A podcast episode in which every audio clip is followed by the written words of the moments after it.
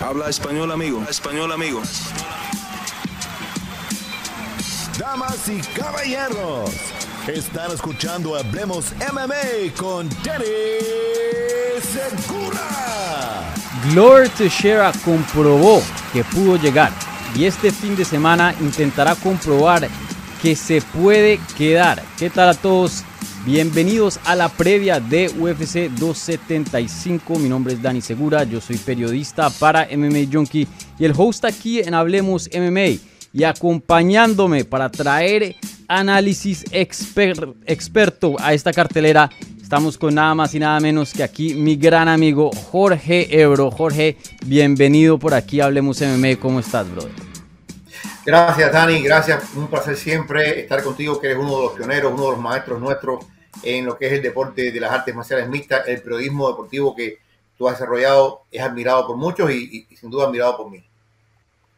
Muchísimas gracias, Ebro, por, por esas palabras y igualmente eh, me siento igualmente eh, acerca de tu amistad y, tu carrera y lo que representas eh, en las artes marciales mixtas en el lado hispano. Siempre tienes una presencia muy grande con, con tu mansión de YouTube. Tú le dices casita, pero me gusta decirle mansión con doble garaje, mejor dicho. Efficiency. sí, con efficiency. Vale, Jorge, pues bastante de qué hablar. Estamos aquí a, a, a días, ¿no? Cerquita a un pay-per-view bien grande que se va a dar en Singapur. Eh, un evento muy grande, un evento muy importante para UFC, donde vamos a ver dos títulos en juego en las 205 libras y también en el lado femenil en las 125 libras. Entonces, antes de analizar esta cartelera eh, de primeras a cebro, ¿qué piensas de la cartelera, de la fuerza de la cartelera? Eh, ¿Cómo la compararías con otras carteleras que hemos visto este año? ¿Cuál es tu nota de 1 a 10 para esta cartelera? A ver, yo creo que le daría un 7. Eh, no un 10, ni un 9, ni un 8, un 7. Es una cartelera buena, no es una cartelera espectacular. Eh, y creo que mucho tiene que ver con eh, Valentina Sichenko. Nadie espera mucho de esa pelea, todo el mundo espera más de lo mismo, el dominio total de Valentina. Por alguna razón, no sé si es tu opinión, por alguna razón, la UFC no creo que le ha dado el fuego, la fuerza de otras veladas. Quizás por allá por el área de Asia puede ser, mm. pero yo aquí en los Estados Unidos no he visto esa fuerza de propaganda, ese músculo mediático que en otras ocasiones ellos suelen desplegar en ESPN Plus, en todas sus plataformas. No lo he visto, a lo mejor estoy equivocado, es una percepción que tengo que no creo que le han dado ese impulso que hemos visto en otras veladas. Pero yo sí creo que la pelea principal, al menos la pelea principal es aquellos que amamos las artes marciales mixtas, es un banquete. Es un mm. banquete por los estilos, es un banquete por la figura, es un banquete por las historias de vida de ambos peleadores. Y creo que esa pelea vale la pena verla porque creo que puede, puede significar un cambio de guardia enorme en una división que, que por ahora no parece gran cosa, es la verdad, pero que, eh, a ver, la historia de vida de, de, Teixeira, la historia de vida de, de Prochaska, creo que vamos a tener un momento de cambio, es mi opinión, en esta división. Pero volviendo al tema, no siento, y a lo mejor vuelvo y repito, no es, que estoy, no me he enterado mucho, pero no veo esa, esa fuerza, tal vez la lejanía, Singapur, eh, no sé. Creo que incluso el tema de la conferencia de prensa con el pesaje, todo hecho eh, muy apresurado. No, me, no, le veo el, el, aliciente que le veo, por ejemplo, a la International Fight Week que viene mm. el próximo mes. Sí, sí, tengo que estar aquí de acuerdo contigo. También la distancia, ¿no? La distancia siempre se pierde algo, ¿no? Por más de que estemos ya en un mundo bien globalizado con el Internet y, toda esta tecnología. De todas maneras, eh, el cambio de horario se pierde mucho. Eh, la distancia eh, también, pues, em, influye mucho en esto. Pero sí, también pienso que UFC no le ha metido tanta fuerza. Estoy de acuerdo. Yo le daría por ahí un, un 7, 7.5 también a esta cartelera. Está buena. Creo que las tres primeras peleas principales de las cuales vamos a hablar. Esas sí están buenísimas, pero más allá la cartelera se pone un poco regulimbis, ¿no? No es, que, no es que esté tan profunda. Y oye, estamos más o menos acostumbrados un poco de, de ver eso, ¿no? Hay varios pay-per-views que han estado así, otros han estado muy buenos. Y especialmente los Fight Nights han sido evento estelar, coestelar y ya más para allá eh, se pone un poquito complicada la cosa. Me recuerda mucho a, ¿no? y, aquí no mandando lancetazos a tu deporte, pero se está pareciendo un poquito al boxeo, ¿no? En cuanto a, cómo forman estas carteleras. Sí, y, y, tiene que ver, pienso yo, tiene que ver, Dani, pienso yo, con que hay más carteleras que nunca. Hay más mm. carteleras que nunca. Y cómo tú puedes mantener tres carteleras mensuales. Tú tienes que meter cosas buenas y cosas malas. ¿Cómo tú logras tener tanta consistencia noche tras noche, sábado tras sábado, tiene que colarse dentro del saco algunas papas que están podridas. Y, siento que la UFC, para poder dar a ESPN, que es la que le exige cierto número de cartelera, tiene que entonces que ampliar el roster, buscar. yo siento que hay un movimiento rápido de sacar veteranos, sacar veteranos, sacar figuras que no venden y están metiendo gente joven, gente joven. Eh, acaban de firmar varias mujeres, entre ellas varias mexicanas. Eh, yo siento que hay un recambio porque no dan abasto. Mm. Y con lo que tienen, sienten que hay guerreros que ya no venden, que ya no tienen arrastre. Y por eso yo creo que es como el béisbol. Cuando el béisbol tenía 16 equipos, el talento estaba concentrado. Cuando ampliaron a 30, hay peloteros que tú dicen, ¿qué hacen aquí en Grandes Ligas? Mm. Es lo mismo.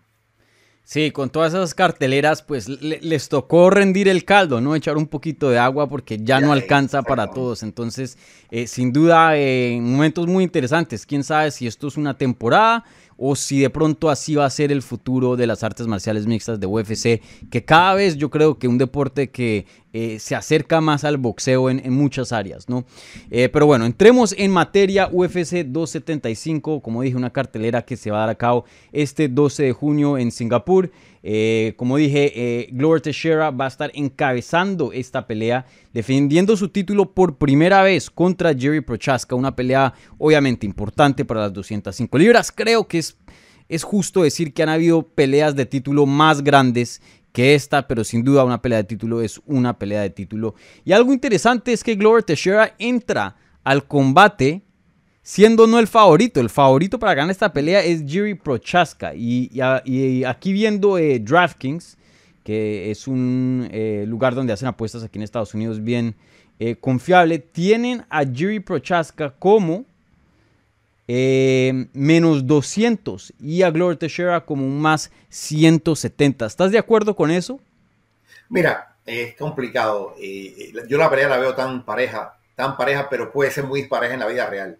En el papel la veo pareja porque sería una falta de respeto no darle a Glover Teixeira todos los méritos que ha ganado y eh, cómo ha llegado a los 42 años. Piensen esto, a los 42 años.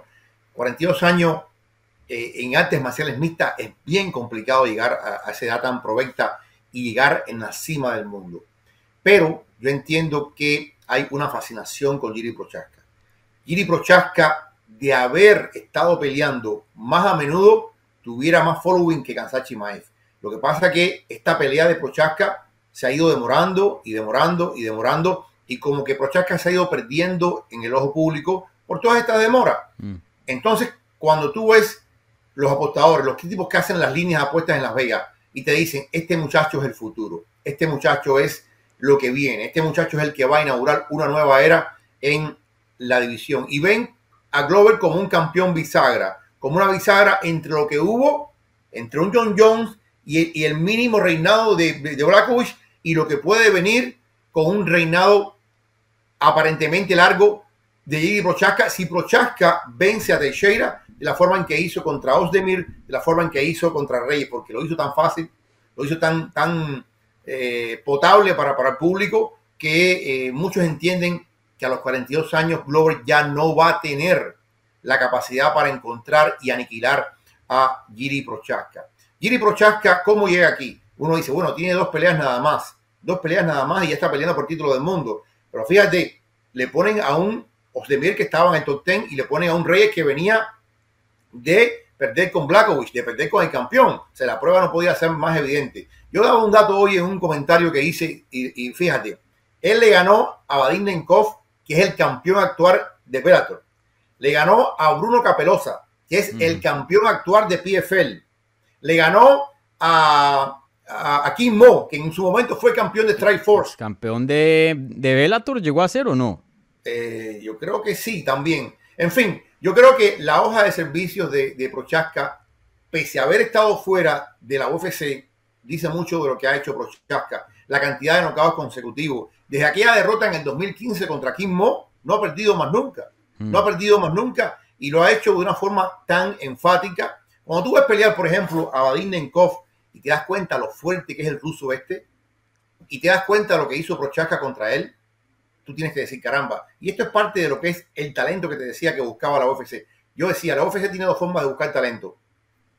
El Contender Series, el The Ultimate Fighter, muchachos jóvenes que están por ahí dando vueltas en circuitos regionales, o tiene esta forma de ver otros circuitos que les interesa y trae figuras. Por ejemplo, como trajo a Michael Chandler de Bellator, o como trajo a este hombre que fue campeón de Rising. Nada más que terminó su contrato con Rising, le dijeron, ven para acá, y por supuesto, él aceptó. Ellos, y cuando digo ellos, sobre todo Dana White, se dieron cuenta que no había que esperar mucho con, con Prochaska. 29 años y las victorias que tiene en otros circuitos contra figuras que hoy están brillando en circuitos de primera línea, no había que esperar. Y por eso vemos este ascenso rápido con Prochaska y por eso creo yo, Dani, que hay fascinación con Giri Prochaska. Sí. ¿Qué crees que UFC, eh, cuál, cuál resultado crees que le favorece más a UFC o que UFC quisiera? Porque Eh. tenemos a Jiri Prochaska que es joven, 29 años de edad, sin duda un peleador muy, muy emocionante, muy peligroso, pero un poco raro, ¿no? Se puede decir, es una personalidad bien extravagante, bien eh, un poco distinta, un poco difícil de promover. De pronto, y en el otro lado tienen a alguien ya viejo, con 42 Yo no años de edad, eso. pero con el prestigio y para el mercado de Brasil significa bastante, porque Gloria Sí. Teixeira es Gloria Teixeira. es Glover Teixeira y, y- pero a ver eh, estamos de acuerdo que el mundo de Glover Teixeira en el deporte real es finito con 42 años es finito.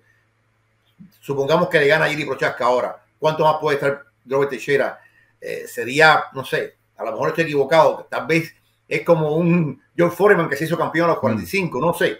Puede pasar. O un Bernard Hawking que fue campeón a los 50 puede pasar. No digo que no pero en el deporte de las artes marciales mixtas es muy complicado. Ahora, tú dices que es difícil vender a Prochaska. Yo creo que no.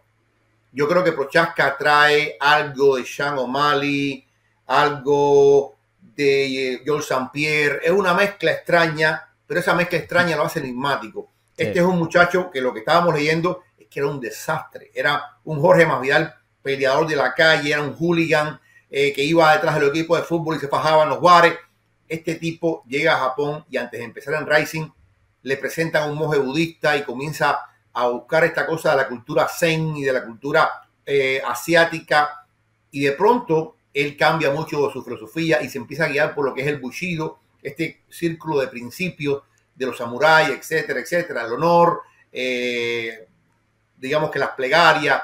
Yo creo que esta mezcla de Occidente con Oriente es magnífica. Lo que pasa es que, vuelvo y repito, esta pelea se fue diluyendo porque la fueron cambiando. Esta, esta pelea, si no me equivoco, era para mayo, Sí. Dani, y la fueron pasando y la fueron pasando. Entonces, como que la gente se fue desempolvando, des- de- desenganchando esta pelea, y ahora esta pelea de pronto llegó y llegó sin la fuerza mediática que quizás pudo haber tenido en mayo. Entonces, una vez que veamos, una vez pienso yo, si Prochaska le gana, le gana convincentemente por nocao, digamos, a Teixeira, tú vas a ver cómo de nuevo esta maquinaria va a echar a andar. Sí. ¿Crees que Prochaska, y más o menos lo mencionas, pero crees que él tiene eh, poder para ser estrella? Porque campeón puede, pero para ser estrella es otra cosa. Vemos que Blachowicz se volvió campeón y no se volvió estrella. Y Yo así hay muchos sí. campeones, ¿no? Yo creo que sí, la forma en que él se manifiesta, la forma en que él utiliza el pelo, que él siempre Mm. explica que es, una, es como un homenaje al, al Muay Thai, eh, a los guerreros del Muay Thai, la forma en que él eh, hace, va a las mañanas y mira el sol y levanta los brazos y qué sé yo. En fin, él promueve ciertas cosas que son atractivas, pero sobre todo promueve enigma. Y a la gente lo que sea enigmático le atrae. Mm. Yo creo que tiene material de estrella. Ahora, también tiene que ayudarle la división. Una de las cosas que tenía John John, que era estrella, es que John John enfrentó a una banda de asesinos. Y Mm. John John, eh, las peleas de John John, algunas más fáciles, otras menos, más más complicadas, Gustafsson, Cormier, etcétera, lo que tú quieras poner, pero John Jones se hace una estrella en una década de dominio. También va a depender mucho de Prochaska, cómo va él, ahí estamos asumiendo, vuelvo repito, que sea campeón, cómo la división va a reaccionar a Prochaska, quién puede ser el próximo gran rival de Prochaska si él se hace campeón. Yo decía algo que a mí me, me atrae muchísimo, muchísimo, porque si recordamos bien, Adesanya dijo que él no estaba desechando por completo la idea de, de subir Mm. a, a pelear nuevamente. Ahora con un Prochaska campeón, si Adesanya sube, la cosa va a ser más pareja que con Jan. En el punto de vista que sería striker contra striker. No hay que preocuparse por el derribo. Entonces yo creo que sería espectacular soñar con una pelea de posiblemente los dos mejores strikers que hay en esta generación. Sí, eso sería definitivamente eh, muy interesante, pero a, a, a Dazaña, que limpió la división, se le están empezando a formar contendientes y creo que va a tener que atender su, su categoría. Entre Strickland y Pereira, el que gane eso, Yo sé. Vamos a ver. vamos a ver, Vamos vamos, a a ver. ver. Pero definitivamente sería una pelea muy, muy buena. Eh, bueno, eh, entremos ya a la hora de, de predicción. Yo ya más o menos estoy más o menos sintiendo por con, con quién te vas a ir en este combate. Me imagino que con, con Jiri. Oíme. A ver, y lo hago con, con dolor. Yo respeto tanto a Glover Teixeira. Sí. respeto tanto a Glover Teixeira y yo siempre digo, no apuesto en contra de la leyenda. Y hoy un, un amigo de, de YouTube me decía, Ebro, tú que siempre dices que no apuestes en contra de la leyenda, estás apostando en contra de ella. Yo creo que aquí el factor edad, a pesar de que me ha demostrado que, que, que le das un número, caramba, si analizamos lo que puede ser esta pelea, la forma que tiene Teixeira de ganar la pelea es ground and pound, sumisión. Ground and pound, sumisión. Yo no creo que Teixeira va a noquear de pie a Prochaska. No lo creo porque Prochaska es mucho más rápido. Mucho. Prochaska es muy explosivo. Prochaska se mueve en ángulos, en círculos. Y para los 42 años, yo no creo. A lo mejor lo encuentra. A lo mejor lo encuentra como lo encontró el Bonta Davis a, a, a Rolando Romero. Puede que lo encuentre. Pero yo dudo mucho que Prochaska se deje atrapar con un golpe, con un punch que no tiene poder, pero dudo Mm. mucho que lo atrape. Para que Teixeira pueda llevar al piso a Prochaska, tiene que atravesar esa zona de fuego de Prochaska. Tiene que entrar en zona de impacto y los golpes de Prochaska tienen poder. O sea, Prochaska ha demostrado que te puede noquear incluso peleando la riposta de reversa. Mm. Mira la cantidad de knockout que tiene Prochaska. Es espectacular. Sea, tiene la mano pesada. Tiene un poder real. Quizás no sea el poder de Blackovich, pero tiene mucho más volumen que Blackovich. Entonces, Sí. esa mezcla letal de volumen con poder es lo que hace a Prochaska, creo yo, el favorito de las apuestas. Entonces, asumiendo que Teixeira tiene que romper esa cortina de hierro, de golpes y de volumen de Prochaska, va a ser muy complicado. Ahora, hay que ver otro elemento muy importante en todo esto. Vamos a suponer que Teixeira lleva al piso a Prochaska. Bueno, habrá que ver de qué sirvieron esos meses en el desierto. De qué sirvieron esos meses con Albarracín, con Sejudo, ahí en Fight Ready. Porque a mí lo que me dijeron es que él fue y que hizo, por ejemplo, muchos sparring de lucha con John Jones. Allá en, en- en- de algo tiene que haber servido Dios, eso digo yo. Mm. Eh, le sirvió a Figueiredo, le sirvió a Chan Whaley, aunque le- pienso yo que le, le quitaron la pelea. Yo creo que algo tiene que haber aprendido con, con Segudo y haber redondeado más su arsenal de guerrero. Sí. Por eso me encanta tenerte por aquí en el programa, porque diferimos mucho, pero siempre algo en común es que eh, siempre traes una opinión muy, muy educada y, y obviamente siempre con, con respeto. Eh, me voy a ir yo con Glover Teixeira, ¿sabes? Creo que eh, anotas muy bien y dices que pues le falta velocidad a Glover Teixeira. Algo que hemos visto con los años fue que perdió la velocidad. Él antes era un, un boxeador, la verdad. Eh, claro, tenía su, grappling, tenía su ground and pound, tenía sus sumisiones, pero él boxeaba. Eso, eh, eso, así se hizo eh, Glover Teixeira, lo que hoy día es Glover Teixeira. Y empezó a perder los reflejos, la velocidad, y ahí empezó a perder. Hace ese ajuste de ahora recurrir a lo que es el grappling, la lucha, y hemos visto eh, una versión mucho mejor hoy día de, de Glover Teixeira. Y no es que haya mejorado, sino es que ahora se enfoca en una parte de su juego que antes no se enfocaba tanto. Eh, pero aún así creo que todavía hay muchas preguntas. Yo sé que está entrenando en Fight Ready Jiri Prochaska. Eh, sin duda un excelente lugar para ir a entrenar lucha. De hecho vimos a la campeona de boxeo, Clarissa Shield, que está, le falta lucha, va y busca a judo. Parece todo, que todo el mundo que necesita lucha va y busca a judo y sin duda eh, ha traído bastante éxito para muchos peleadores. Pero el, el, yo lo he dicho varias veces, el dominio, la lucha y el dominio encima de Glover Teixeira es uno de los mejores del deporte. Para mí, segundo a Habib. Porque ya cuando Glover te derriba al suelo, o sea, ese jiu-jitsu que él tiene, clásico, básico. ¿ah? ¿Por encima de Oliveira? Sí, Oliveira es más peligroso, pero en cuanto a dominio que te derriba y te controla y de ahí no sales, Oliveira sos puros scrambles, que estás encima en un momento, en el otro lado por debajo, luego te toma la espalda, luego te zafas. Gloria te derriba y hasta ahí llegó. es más fácil estar. Eh, a ver, yo sé que es complicado lo que te voy a decir, pero creo que tiene uno más chance de sobrevivir a Teixeira que a Oliveira. Sí, Sí, no, el, más peligroso es Charles. Lo que yo estoy diciendo es de control. De control por encima. Por eso incluyo a Javi. Para mí Javi es el mejor. Eh, si, si te derriba, o sea, no te vas a parar. Hasta ahí te quedaste hasta que termine la campana y ahí te paras.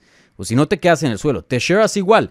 Eh, Teixeira te derriba y el juego de él es pesadísimo. Se nota que todo es muy técnico, no toma riesgos y, y eso ocasiona que cuando te derriba, ahí te quedas o te somete, o ground and pound, o, suena la campana. Eso le pasó a Anthony Smith, que lo controlaron todito y simplemente no hubo cómo eh, volver a, encontrar el juego de pie. Entonces, para mí, para mí, Gloria Teixeira tiene todavía, eh, a pesar de las carencias de la velocidad, de los reflejos, eh, tiene una quijada tremenda, unos instintos de sobrevivencia, pero fenomenales. Él es uno de los mejores peleadores que, que puede eh, pelear en condiciones muy malas, o sea, estar bien tocado, estar bien groggy. Hay muchos peleadores que se ponen groggy, eh, la cosa se les pone medio fea y hasta ahí llegan. Glover Teixeira pueda que esté en la luna y todavía está buscando ese, ese takedown. Entonces, yo me voy a ir con Glover. Entiendo que Jiri Prochaska es un peligro gigante, pero pienso que Glover tiene la experiencia, eh, tiene la actividad, aunque, aunque sea el más viejo. Jerry no ha peleado mucho eh, pienso que vamos a ver una defensa, una defensa más de Glover. Glover está teniendo la suerte que se mantuvo, se mantuvo en la división lo suficientemente para ver a John Jones irse, para ver a Daniel Cormier irse. Si él le gana a Giri Prochaska, ¿quién le puede ganar a Glover? De pronto Ankalaev. Yo creo que alguien con buena lucha. Eh, eh, eso es lo que se está beneficiando hoy día Glover. Que los contrincantes, los contendientes top en peso semicompleto no tienen lucha. Blahovic no tiene lucha. Anthony Smith no tiene lucha. Volkan Ozdemir no tiene lucha. Pero, pero, pero tuviste la última pelea de Ankalaev, fue tan aburrida, aburrida, aburrida, aburrida. Dani ni siquiera utilizó la lucha. Sí, Se quiso parar pero, pero Glover de pronto no lo derriba. Y de pie creo que Ankalaev sí, sí le gana. Bueno. Eh, todos son de, de, estilos, pienso yo. pienso yo. Eh, pero, pero bueno, vamos a ver, sin duda un peligro gigante que está corriendo aquí Glover Teixeira porque pues Jerry es, en cualquier momento te puede noquear. Entonces vamos a ver qué pasa ahí. Eh, entonces bueno, en la primera diferimos, vamos a ver si coincidimos en una de estas peleas. Pasando al evento coestelar, creo que en esta sí vamos a coincidir. Te vas por Tayla Santos, ¿no? No, mentira.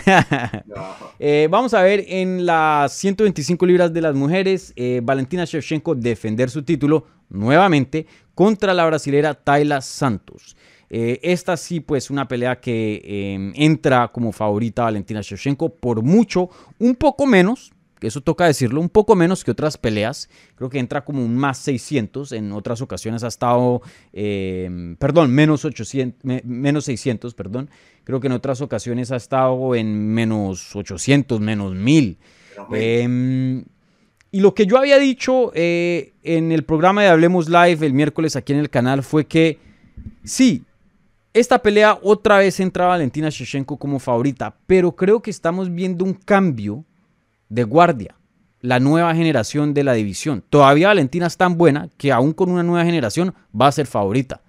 Pero estamos viendo peleadores, peleadoras más técnicas, más completas. Y eso es la, la francesa eh, Manon Fiorot, Alexa Grasso, Tayla Santos, no se comparan con las otras, las Jessica Ay, otras peleadoras con las que ha peleado Shevchenko. ¿Estás de acuerdo con eso? Que esto significa un nuevo cambio, una nueva ola de contendientes para Valentina Shevchenko. Hay una nueva ola, pero Valentina es como un, es como un pilar mm. que la ola pasa y no se la lleva. subió el agua un chin, pero no lo suficiente. No suficiente. Fíjate, Valentina todavía es muy joven. Valentina está en su prime absoluto. Habría que buscar el mejor momento, de la mejor hora, del mejor minuto de Amanda Nunes para encontrar algo similar a Valentina. En términos de lo que es la técnica, cuando yo veo a Valentina ejecutar un derribo con ese estilo de judo que tiene ella, cuando la veo tirar una patada con ese estilo de, de, kickboxing que tiene ella. Cuando la veo utilizar los codos y veo cómo combina, por ejemplo, esa pelea con Jessica Andrade, la forma en que la dominó con el striking y después, oye, Jessica Andrade es fuerte. Tú la has visto Jessica Andrade, es, un torito. un tanque. Y ella, ella jugaba con ella, la derribaba a conveniencia y a gusto. Yo me encantaría, me encantaría que Tayla Santos hiciera algo diferente. Me encantaría ver a Valentina en un predicamento. Me encantaría ver a Valentina tratando de sortear un problema tan grande como el que tuvo desde Amanda Núñez.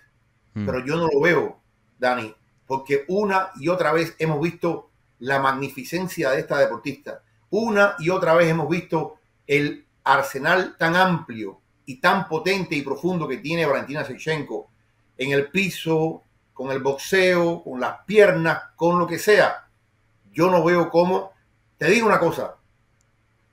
Si Taya Santos derrota a Valentina, sería una de las sorpresas más grandes de la historia de la MMA. Esta es una muchacha que tiene un récord tremendo, 19 y 1. Esta es una muchacha que yo no dudo que tiene, ha llegado aquí porque se lo ha ganado, sin duda alguna. Algo tiene Taya Santos. Yo no creo que todavía haya en esa división alguien capaz de vencer a Valentina. Jenna White decía una cosa en la conferencia hoy y decía, si Valentina después de esta pelea quiere ir a la división superior, a la división inferior, yo la voy a apoyar. Y tú sabes que Dana White es muy complicado complaciendo campeones.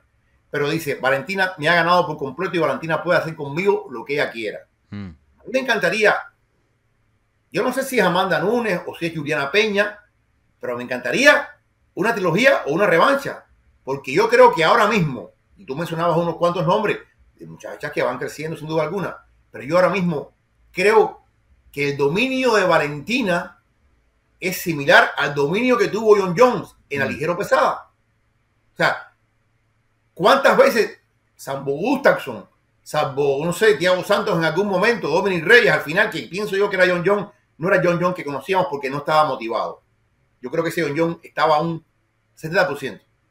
Ya mm. quería irse a la división, estaba en problemas con Dana White. Yo no creo que estaba 100% eh, en eso. Pero yo creo que Valentina también va a llegar el momento en que se va a cansar de dominar y dominar y dominar. ¿Tú sí crees que se cansa? Yo no. Bueno, es una, es una frase que te dice, ¿no? Mm. Que, o nos va a cansar a nosotros. O sea, de cansar de, de querer otras cosas, no de cansar de, de, Otro reto. Otro reto, mm. otro reto en la vida. Yo creo que hoy Valentina, hoy Valentina le gana a Amanda y le gana a Juliana. Mm. Porque ha alcanzado un nivel de maestría tan grande que te digo, si Santos gana, me quito el sombrero y digo, no sabía nada de nada. Sí, no, pues vamos a ver, sin duda sería una de las, para mí, sería una sorpresa más grande que em, Juliana Peña ganándole a Amanda Nunes, porque Amanda Nunes la hemos visto perder en el pasado, la hemos visto no tener buen cardio, la hemos visto tener ciertas carencias. A Valentina Shevchenko nunca. Las únicas peleas que ha perdido fue contra Amanda Nunes y mucho de eso tuvo que ver con peso y hasta fueron controversiales. Y la segunda, la segunda, eh, caramba. Sí, muy, muy, muy, muy cerrada. Y Valentina, para mí, en mi opinión, es la peleadora, em, sin importar género, la peleadora más profesional, el atleta más profesional hoy día de UFC. O sea, cuando se ve a Valentina no en forma, ni siquiera fuera de campamento. Cuando se ve a Valentina eh, llegar a una pelea y, subestimar, así como hizo John Jones con varios oponentes y de pronto se la puso más difícil y vimos ciertas carencias o, lo vimos, no de pronto carencias, pero lo vimos en apuros y rescata la pelea. Valentina Shevchenko te respeta, así seas no ranqueada, la número uno. Valentina Shevchenko va a entrar al 100%, pase lo que pase. Para mí Valentina Shevchenko es una máquina, esa mujer parece un robot. Eh, entonces, sí, creo que es, está muy fácil de predecir. Yo me voy con Valentina Shevchenko. Creo que Tayla Santos es, es, de esta nueva era que sí es mejor que las, que las que hemos visto en el pasado. Se le ve en la manera que hace striking, la técnica es más, más limpiecita, tiene más fuerza cuando se para y manda los puños. Muchas de las contrincantes que vimos eh, pelear en tempranos tiempos con Valentina Shevchenko tenían una base pero terrible de striking que mandaban puños sin ponerle el hombro, sin ponerle la, la, la, la cadera. Esta Tayla Santos ya es de otro, se nota, ¿no? De otra ya generación, pero así como dices, eh, Valentina Shevchenko, el agua le ha subido, pero aún así es un pilar tan fuerte, eh, tan alto que no la alcanza. Entonces, eh, vamos a ver, para ti esta pelea, y, no quiero ir respetar a Tayla Santos, puede, o sea, cualquier cosa puede pasar en las artes marciales mixtas, pero, ¿qué crees que, o sea, si le gana, probablemente le va a ganar, ¿qué crees que le añade a Valentina Shevchenko? Ya más o menos lo mencionas, ¿crees que ya por fin es tiempo? De que deje descansar un poquito la división y se, y se vaya a 135 porque esta va a ser su séptima defensa consecutiva y como lo dices tú, no se ven otros contendientes, otras absolutamente, por el momento. Absolutamente, absolutamente. Mira, ahora el 30 de julio vamos a ver eh, la UFC 277 y ahí vamos a ver la revancha de Juliana con Amanda. Supongamos que gana Juliana, bueno, sería ya entonces yo creo que un golpe muy duro para Amanda, que está de maternidad, con su niña chiquita, su familia. Yo creo que mucho de eso afectó a Amanda, más lo que después supimos que pasó en América Team, con Kyla Harrison, todo el cuento ese. Pero, ok, gana Juliana su revancha y adiós Amanda. Yo creo que la pelea de Juliana con, con Valentina sería espectacular. Pero vamos a suponer que gana Amanda, Amanda recupera el título. Yo no estaría, yo no soy partidario de las trilogías inmediatas. Yo creo que hay que dar un tiempo para que se oxigenen ambos guerreros. Sería espectacular que en lo que se oxigena Juliana Peña peleasen entonces. ¿Quién no quiere ver? Es que esa pelea la veníamos pidiendo tanto tiempo antes de que Amanda perdiera con Juliana. Ese era el reclamo de tantos fanáticos, tantos fanáticos. Y, y Valentina decía, yo la quiero, la querrá Amanda. Entonces yo creo que es el momento. Si gana convincentemente porque tiene que ganar convincentemente, no dejar lugar a duda, ni para ella ni para las que vienen. Mm. Y decir, oye, yo voy a subir de peso, contra la que sea, Amanda o Juliana. Y sería, para mí, yo creo que es la marca de un gran campeón. Yo sé que la desaña se quedó corto, pero yo lo admiro por, por haber hecho eso. Ahora mismo están matando al Canelo Álvarez porque, por haber enfrentado a Vivol en. Pero yo lo admiro. Claro. Lo trató, lo trató, no pudo. Bueno, a volver a tu división. Sí. Bueno, eh, vamos a ver qué pasa en ese combate. Eh, fácilmente el más cómodo de escoger aquí. Obviamente los dos estamos de acuerdo aquí. Nos vamos con Valentina Shoshenko. ¿Crees que Tayla Santos eh, le da competencia? ¿Vamos a ver una pelea competitiva o, dominancia como estamos acostumbrados de ver? Mira, es complicado. Es como elige tu veneno.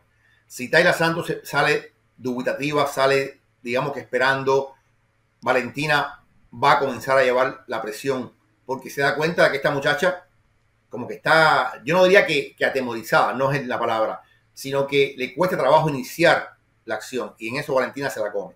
Mm. Ahora, si esta muchacha sale desenfrenada, a tirar golpes, a tratar de buscar un nocao, a tratar, Valentina la va a ir tomando en pedazo, en pedazo, en pedazo y la va a encontrar y va, va a aprovechar esa locura, ese deseo a su favor y también la va a dominar por completo. Entonces, tendría Taylor Santos que de pronto dar un salto tan grande de calidad, dar un salto tan grande de inteligencia en la batalla, porque esa es otra cosa Valentina, que es muy inteligente. Ella sabe cómo hacer la transición, cuándo te llevo al piso, cuándo te noqueo, cuándo te doy la patada. O sea, ella es una forma que va viendo la pelea y la va leyendo y leyendo al rival como nadie ahora mismo en la MMA femenina.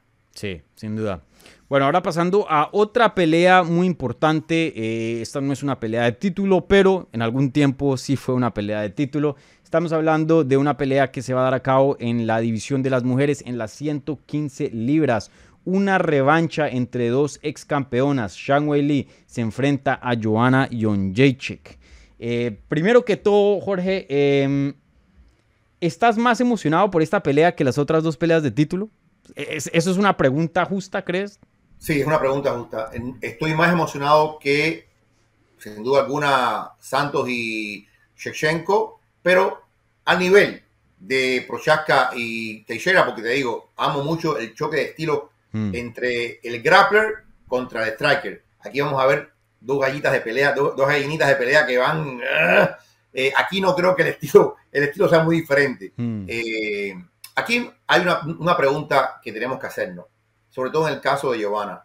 Giovanna pelea en aquel, si no me equivoco, fue febrero marzo del 2020 una pelea espectacular contra Whaley y después como que se retira, se, se, lanza hacia atrás y dice, ¿sabes qué? No voy a firmar un contrato nuevo, no, voy, no quiero hacer más nada hasta que me den peleas importantes. Yo no voy a volver por una pelea de una Night, nada de eso.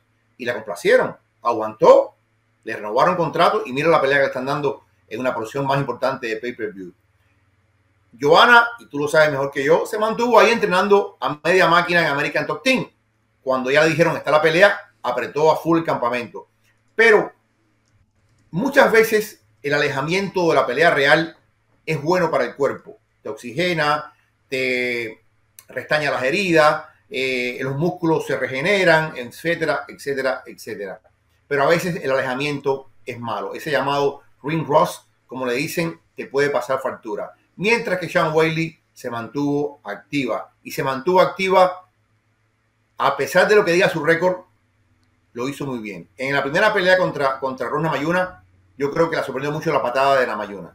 La sorprendió mucho, no pudo ejercer. Ella, misma se quedó como que en el aire. La mm. segunda pelea, yo, con todo respeto para los jueces, vi ganar a Sean Whaley. Por la mínima. Pero creo que vi ganar a Sean Whaley. Y creo, y creo, Dani, que mucho tiene que ver con lo que hizo con Cejudo. No en términos de ganar más lucha, también en términos de tener el aplomo, tener el poise para no desesperarse, porque creo que una cosa que hacía Sean Whaley era desesperarse, buscando acabar, acabar, acabar, y creo que, en la segunda pelea con Namayuna la vimos con más calma, con más inteligencia. Voy y repito, yo creo que en un mundo justo volvió a dar su faja, pero no fue así. Entonces, por un lado tienes una Sean Whaley que ha trabajado más, pero que también se ha desgastado más. Mm. Y tienes a una Giovanna que no ha trabajado nada en peleas reales, pero que también eso tiene un riesgo. Entonces, de esa dicotomía entre riesgo-beneficio va a salir la, ganadora. Sí, sí, sin duda. Eh, eso es algo que te iba a preguntar, esa era mi siguiente pregunta, entonces déjame y, medio la cambio un, chin. Eh, John Jacek se toma un tiempo off, ¿no? a veces es bueno tomarse off. A veces vemos que peleadores siguen por no tomarse tiempos después de tremenda guerra tan desgastante y, simplemente por entrar a una pelea apresurado a otra, terminan sus carreras, terminan sus carreras. Pero también el ring rust hay que saber manejar eso. Es una balanza bien, pero bien delicada. Eh, teniendo en cuenta la experiencia que de, deportistas que tú has visto, no solo en artes marciales mixtas, en boxeo, eh, después de unas guerras, a veces vemos que después de una guerra le cambia la carrera a un peleador, hay veces que otros, eh, dame mi tiempito y, se toman el tiempo necesario. Eh, ¿Qué cambio o, qué crees que eh, este tipo de, break, este tipo de, descanso, ¿qué crees que, qué efecto va a tener en la carrera de Joanna Jonjacek? ¿Crees que sí fue una decisión sabia estarse casi dos años fuera de, peleas? Mira, eh, mucho va a tener también con cómo ella estuvo en American Top Team. Sabemos que estamos cercana a Mike Brown y todas estas cosas. Eh, ellos son muy inteligentes en American Top Team de mm. acondicionar, la mente también de, de Giovanna. En el boxeo, mi experiencia me dice que es malo. En el boxeo. Yo creo que la mayoría de los boxeadores que se aleja demasiado, el Ignacio le pasa la cuenta. Mm. Eh, mira el caso, por ejemplo, de Robert Whittaker. Robert Whittaker, después de la victoria, de la derrota contra Desaña, estuvo un año y pico fuera. Él mismo lo dijo, él no podía. Y si yo hubiera seguido, me hubiera matado. Estaba quebrado mental y físicamente, quebrado. Cuando él regresa, es diferente. Incluso es mejor. El Robert Whittaker que regresa que el que vence a Darren Till, el que vence a Canonier, el que vence a Gastelum, incluso el que pelea contra Desaña, es mucho mejor que el que peleó por primera vez contra Desaña. Entonces yo creo que cada caso es diferente. En el caso de Whitaker funcionó. En el caso de Giovanna, no sé. Pero lo que sí me dice la historia del boxeo es que mientras más te alejas del, del gimnasio, peor es. Puñal al pecho, Ebro. ¿Le va a funcionar o no? ¿Fue una sabia no. decisión o no? No, yo creo, yo creo que va a ganar Sean Whaley. Yo creo que Mm. va a ganar Sean Whaley. Eh, creo que estuvo más en activo, estuvo en un tremendo gimnasio, eh, combina mucho de lo, que trae de China con lo que, con lo que encontró con Sejudo. Eh, creo que Chan ha estado más, ¿cómo explicarte? No es en activo la palabra, sino mm, más visible, más eh, tomando en cuenta lo último de los entrenamientos, tomando en cuenta que su cuerpo tiene una memoria muscular más reciente que la de Giovanna. Sí. Sí, vamos a ver. Yo también me voy con Sean Whaley. Eh, creo que es una pelea bien reñida. Eh, para mí no me parece que la, inactividad de Joana le va a perjudicar. De hecho, me parece que se bien que se haya tomado ese tiempo. Vimos a Sean Whaley que no se tomó tiempo porque pues quedó con el cinturón, entonces le tocó sí o sí defenderlo y la noquearon en el primer asalto. Yo sé que fue una eh, excelente patada de Rose Namajunas, pero Rose Namajunas no tiene mucho antecedente de ser así una noqueadora eh, fenomenal o algo así, o tener el poder de Jessica Andrade. Entonces pienso que de pronto ahí esa guerrita le pasó la factura en esa pelea, pero vimos que se recuperó obviamente en la segunda pelea contra Rose Namajunas, muy muy competitiva. Yo pensé que ganó Rose, pero sin duda no estoy, no tengo ningún problema que alguien le dé el puntaje a Jean Weili porque pudo haberse ido para cualquier lado esa pelea muy muy cercana. Pero yo creo que la diferencia aquí no va a ser tanto la actividad o la inactividad de ambas peleadoras. Eh, lo que creo que va a ser la diferencia aquí, y aquí vuelvo a tu punto que hiciste en el evento estelar. Fight Ready, Henry Cejudo.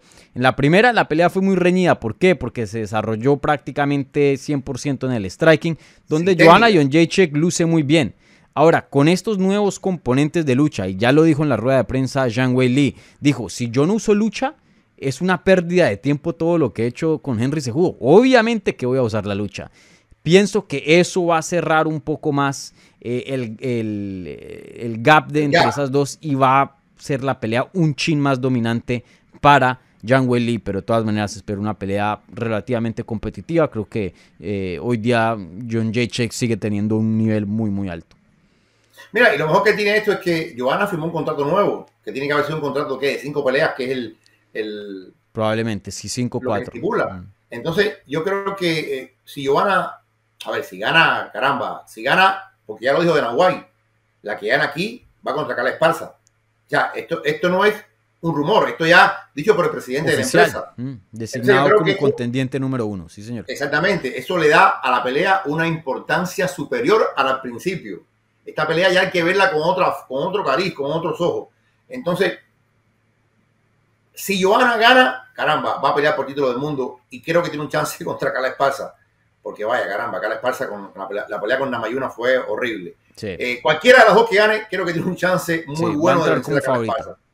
Eh, pero si gana Shan, Giovanna va a seguir vigente, va a seguir vigente porque tiene que pelear, porque ya firmó y creo que eso es bueno para esta división, sin duda alguna. Sí, ahí veremos. Algo que me hubiera gustado ver eh, fue que hubieran puesto esta pelea y entiendo por qué Singapur, Zhang Weili, la cercanía, no la importancia para el mercado, pero me hubiera gustado verlo ser evento estelar de un Fight Night, esta pelea con la importancia no solo de eh, va a ser una pelea eliminatoria al título contendiente número uno, pero también una de las, una, una no, hay que decirlo, la mejor pelea que hemos visto de las mujeres en la historia de las artes marciales mixtas, esa pelea. Con todo eso junto, y las dos son estrellas ex campeonas, para mí se merecían un evento estelar de un Fight Night cinco rounds, un evento coestelar de un pay-per-view cinco rounds. Creo que tres rounds Tú nos roban que- un poquito no, a tú los sabes fans, que creo. Una cosa, una cosa que tal vez tienen que ver en el futuro. Ok, a cinco rounds tenemos la pelea de título mundial, pero como sucede en el boxeo también, si una pelea es eliminatoria para pelear por un título, también debería ser a cinco rounds. Claro, En el boxeo, en el boxeo son a 12 rounds las peleas de título mundial y las eliminatorias son también 12 rounds. Tú sabes, o sea, yo creo que eso es algo que tiene que tomar en cuenta la UFC. Sí, ok, caramba, de aquí va a salir la próxima retadora al campeón o la campeona, tienen que ser cinco rounds. Mm. También eh, algo que quiero añadir es que de pronto, y espero que esto no sea el caso porque odio cuando esto pasa, Eh, de pronto tres rounds no nos va a dar una imagen completa de, quién ganarían entre una pelea entre estas dos. De pronto pueda que tres rounds le va a favorecer muchísimo a Zhang Weili y pueda que gane, como dije que, estoy prediciendo acá, pero pueda que nos dé un sabor que vemos en el tercer round, que la energía del combate se está cambiando a Joanna Jonjacek, que el impulso va hacia Joanna claro. la marea va hacia Jonjacek y nos deja imaginar qué hubiera pasado en un cuarto y quinto round. Y eso es lo que pues eh, una pelea de eliminatoria debería ser, cinco rounds. Otra cosa también que... Eso es posible. caramba, esta cartelera, como tú decías, esta cartelera no es espectacular esta cartelera no es de wow. ¿Qué le costaba a ellos ponerle dos rounds más a la pelea? O, quitar una pelea que no, no, no es que ser. O bajarla, no quitarla, bajarla a la parte preliminar. No digo, quitar, quitar una pelea de las preliminares. Si cuestiones el tiempo, quiten una pelea de tres rounds de las preliminares y hagan estas cinco. Claro, yo creo que dos rounds más hubiera sido la diferencia en muchos factores para esta pelea, como lo fue en la primera pelea. Eh, pero bueno, son cosas que, que tienen que ver, tienen que ver, tienen que, por ejemplo, yo en Bellator no entiendo por qué, incluso hasta la Final Night de Bellator son tres rounds. Bueno, eh, cambió eso este año, ¿no? Este año cambió, sí. Mm. Eh, Pero sí, por mucho tiempo. Lo tuvieron tres así, entonces, eh, yo creo que la UFC tienen que ver eso. Es eliminatoria, cinco rounds. Sí. Sí, todo perfecto, eh, la oponente perfecto, sea el macho perfecto, que hayan, esto, hayan hecho esto por eliminatoria al título, todo perfecto. Lo único es eso, les falta dos rounds más y como dije, eh, que gane cualquiera, que gane la mejor, pero espero que por lo menos no nos vayamos con un sabor amargo, con un sabor pensando que la que perdió probablemente es la mejor peleadora, pues porque una derrota es una derrota y, cambia el rumbo de las carreras. Y especialmente a estas alturas de, la carrera de estas dos peleadoras, esta pelea es importantísima, ¿no? Joanna Jonjacek no es que tenga todo el tiempo del mundo, igualmente Zhang Weili para volver a hacer otra campaña más, aunque uno nunca sabe, pero bueno, sin duda eh, la ventana se les está cerrando. Mm, claro, eh, rápidamente, Ebro, eh, como habíamos hablado, eliminatoria al, eh, al, título, pero si hay otras contrincantes por ahí. Jessica Andrade se vio excelente en su regreso a las 115 libras. por ahí está, em, ¿cómo se llama esta brasilera? Que eh, que perdió contra Carla Esparza, Marina Rodríguez, eh, Mackenzie ah, Dern. Ahí hay varias contendientes haciendo ruidito y, subiendo. Eh, muchas personas decían, no, Marina, por mérito, ya una racha más larga. Janway, perdón, Jessica Andrade. ¿Sí piensas que esta pelea correctamente es contendiente número uno? ¿Se están saltando a alguien o no? Mm, a ver, es muy complicado, pero yo pienso, en sentido general, es justo. En sentido general, lo que están viendo es la trayectoria de ambas como tú decías, ambas son eh, campeonas del mundo. Eh, Giovanna ha estado mucho tiempo fuera, pero se le reconoce también el esfuerzo que ha hecho, lo que ha significado para esta empresa, las peleas que da, el espectáculo. Eso es tan importante, eh, Dani, el valor e entretenimiento que puedan dar. Y ambas son de las preferidas de Dana White. Él lo ha dicho en varias ocasiones. Y yo creo que por eso él rápidamente lo dijo. Esta pelea, la que gana aquí, va contra la campeona. Y vuelvo y repito, la que gana aquí tiene un gran chance de volver a ser campeona del mundo. Sí, sí, definitivamente. Bueno, Ebro, eh, esas son las tres peleas principales que quería aquí analizar contigo, pero para terminar, ¿qué otra pelea tú tienes, eh, te, llama la atención de esta cartelera? ¿Hay algo más allá de estas tres peleas principales eh, que te gustaría sobresaltar aquí en el programa? No, francamente, francamente, no. A ver, no hay nada que, realmente me, me llama la atención así sobremanera. Eh, yo creo que es una cartelera. Alguien me dijo, mira, esto es una cartelera para darle en la cabeza a la gente de One Championship. La van a hacer en el mismo estadio donde One hace sus carteleras principales, eh, allá en Singapur. Vendieron más, UFC vendió más, eso le tiene que ver. Vendió más, sí. Entonces, tú sabes que ahora One viene con su plan con, con Amazon Prime y quiere penetrar el mercado americano y están preparando, dicen que este año vienen con su primer evento en los Estados Unidos. Mm. Entonces, como que esta es una guerrita ahí entre las dos empresas, eh, pero es una, una cartelera eh, que va a ser bizarra, como te repito, una, una, cartelera que va, no va a ser tan recordada, pienso yo, eh, a no ser como que Yuri, Giri Prochaska haga algo espectacular y digamos, wow, estamos en presencia de la nueva gran estrella de la UFC, pero así en, en el papel, ni ellos mismos la han promovido como yo esperaba que le hubieran promovido. Sí. Me sorprende que estuvimos de acuerdo con dos peleas, ¿no? Ah, Eh, bueno. Usualmente siempre estamos en desacuerdo cuando, cuando estás por aquí. Pero bueno, Ebro, eh, yo rápidamente quiero resaltar dos peleas, no son las peleas más grandes, pero aquí en Hablemos MMA pues nos gusta eh, siempre eh, sobresaltar el talento latino y en las preliminares, o sea, en las primeras primeras de, de la cartelera, vamos a ver a la argentina Silvana Gómez Juárez eh, pelear contra Lin, eh, perdón, Liang Na. Eh, Silvana viene de dos derrotas consecutivas, ella entrena en un excelente gimnasio, representa a Argentina muy bien. Hizo historia, la primera peleadora eh, argentina en UFC, pero dos derrotas son dos derrotas y sabemos que UFC psh, no tiene ningún problema en cortar peleadoras. Se está jugando la carrera aquí Silvana, entonces eh, veremos cómo le va. Eh, y se la pusieron difícil, ¿no? Contra alguien en casa, en Singapur, bien lejos. Vamos a ver cómo le va. Y eh, antes de eso veremos a la panameña, que para nada se está jugando la carrera, sino eh, totalmente lo opuesto. Está buscando recobrar impulso y está, está firmando en, en la división. Eh, perdón, viene dos derrotas, pero bueno, eh, empezó muy bien dentro de UFC. Y una de esas fue de corto aviso. Estamos hablando de Jocelyn Edwards, la panameña que pelea contra Ramona Pas- Pascual, una peleadora que tiene un, un nombre hispano, pero creo que es también de, de Oceanía, de esa área. Eh, Mira, yo, yo entonces en el caso veremos. de la panameña, es lo que tú dices, ella comenzó muy bien. Muy bien. Muy bien. Y parecía, pero se ha enfriado. Se ha enfriado. Este es el momento que ella vuelva a recalentar su carrera y que vuelva porque no es que la van a cortar, pero tres derrotas seguidas es Sí, no, no está bien, pero bueno, ganó su primer combate y ese segundo que tuvo fue creo que a las dos semanas la habían llamado y literalmente volvió y peleó. Entonces yo creo que UFC le va a perdonar un poquito más que Claro, comparado a. Silvano. Pero sí, de todas maneras, eh, una pelea importante para, para Jocelyn Edwards, pero yo veo a Jocelyn, la veo, la veo, la veo bien en esa división. Ahí veremos cómo le va contra Ramona. Bueno, Jorge, mil gracias por acompañarme aquí en este video. Como siempre, encantado de tener tu análisis y, tus opiniones aquí en el programa, siempre bien educadas, bien, bien interesantes y, bastante eh, nos deja de qué, de qué pensar siempre tu análisis. Así que muchísimas gracias, Ebro. Y, bueno, a toda la gente, eh, bueno, antes de cerrar, dile a la gente, probablemente ya sabe la gente buena, pero dile a la gente dónde te pueden encontrar eh, en YouTube y- en redes sociales. Bueno, señores, eh, me pueden encontrar en Cerebro Deportes. Básicamente ahí donde yo hago mi trabajo. Todo el mundo sabe que escribo para el Nuevo Herald, escribo mucho. Yo tengo doble vida, para, escribo mucho de béisbol, pero aquí eh, hablo mucho exclusivamente de deportes de combate. Hemos tenido un año espectacular. Esperemos que el segundo, que lo que viene ahora en el verano y lo que, lo que viene más adelante sea muy bueno. Pero como siempre digo, Dani Segura es el pionero. Y Dani No, Segura gracias, Ebro. No, no, no, ahí, ahí, ahí estamos los dos, Ebro.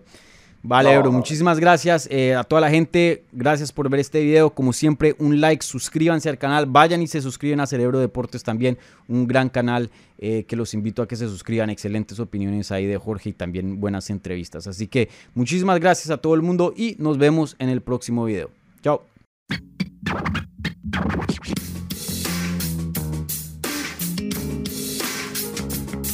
Gracias por escuchar Hablemos MMA. Si les gustó el show, los invitamos a que se suscriban en su plataforma favorita de podcast para recibir episodios semanales.